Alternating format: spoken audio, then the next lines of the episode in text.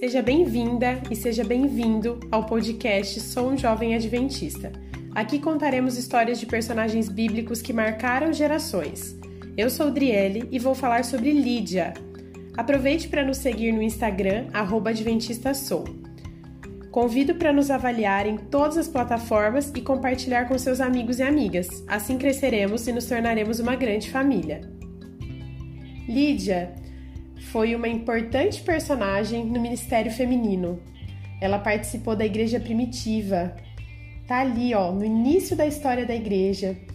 A primeira, ou está entre as primeiras cristãs da Europa, segundo o ministério de Paulo.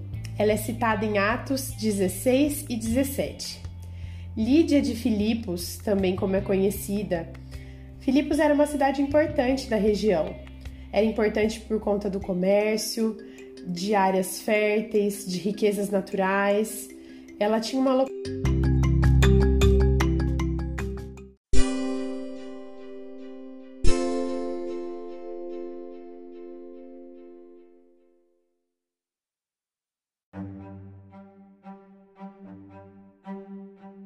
localização privilegiada por pertencer a uma grande rota comercial e Lídia reunia mulheres no sábado.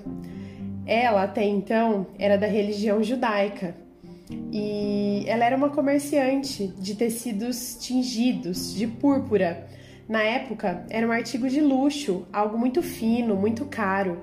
Então, ela era uma mulher de negócios, rica, bem-sucedida, da alta sociedade, culta, tinha acesso ao que uma minoria da sociedade tem mas nada disso impedia ou atrapalhava o relacionamento que ela queria desenvolver com Deus. Ela gostava das coisas de Deus e ela queria partilhar. Ela era uma mulher temente a Deus. E a Bíblia descreve que o Senhor abriu o coração dela e ela aceitou a Jesus através da pregação de Paulo. Até então, sabemos que ela não, não tinha aceitado a Jesus, ela não conhecia a mensagem de Jesus ou não tinha aceitado ainda a mensagem da cruz, como Je Jesus como Salvador. Mas mesmo assim, dentro do que ela conhecia, ela era temente a Deus, ela era fiel e ela queria compartilhar, por isso reunia mulheres aos sábados. E a história conta que Lídia foi batizada e ela não foi sozinha, ela foi junto com a sua família. Acreditamos também que ela pode ter levado seus funcionários com ela através do seu testemunho, através da sua influência positiva. Isso nos deixa uma lição, né? Ela não resistiu, ela foi batizada. E outras lições vêm com a história de Lídia. Ela insistiu em hospedar Paulo e Sila, Silas, dois mensageiros do Senhor. E depois eles foram presos, açoitados severamente. Mas depois que foram libertos, eles voltaram à casa de Lídia. Ali, num encontro de irmãos, houve conforto, encorajamento e mais uma vez eles partiram. A casa de Lídia era um lugar de acolhimento, de influência positiva, era um lugar de pregação, de verdade, de amizade. E todos os recursos de Lídia, o tempo, a casa, o alimento, a cultura, tudo estava à disposição do Senhor. Os afetos, a obra dela, pela sua hospitalidade, era rica. Ela, ela tinha autoridade espiritual. Tudo ficou à disposição do Evangelho. E o dinheiro nunca foi um empecilho ou uma dificuldade para ela. Ela entendia que o dinheiro era o seu servo e não o seu senhor. Ela era uma mulher sensível à voz de Deus.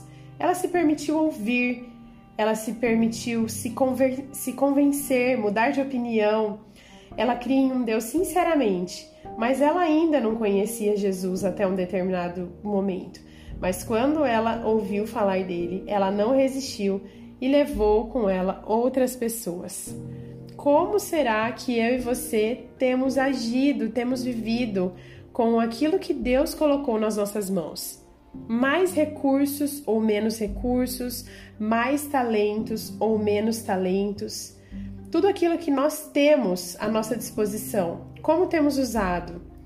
Que nós possamos aprender com Lídia, que era uma mulher temente a Deus, disposta a aprender, a mudar de opinião se fosse preciso, uma mulher que não resistiu ao chamado do Espírito Santo, não foi egoísta, não quis é, servir a Deus sozinha. Ela reunia, ela levou a sua família, né? Provavelmente ele reunia seus funcionários, levou outras mulheres a conhecer o amor de Jesus, a salvação, e ela deixou ali a sua casa, os seus bens, o seu alimento, o seu carinho, o seu tempo, tudo à disposição da pregação do evangelho. Que eu e você possamos usar a nossa influência feminina e poderosa para levar outras pessoas ao pé, aos pés de Jesus e que nós tenhamos autoridade espiritual para que nós possamos viver uma vida abundante aqui e na eternidade.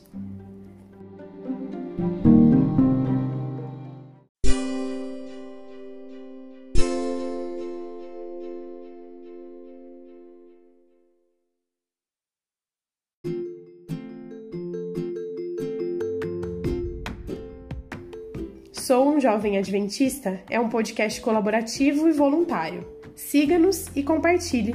Beijos e até o próximo episódio.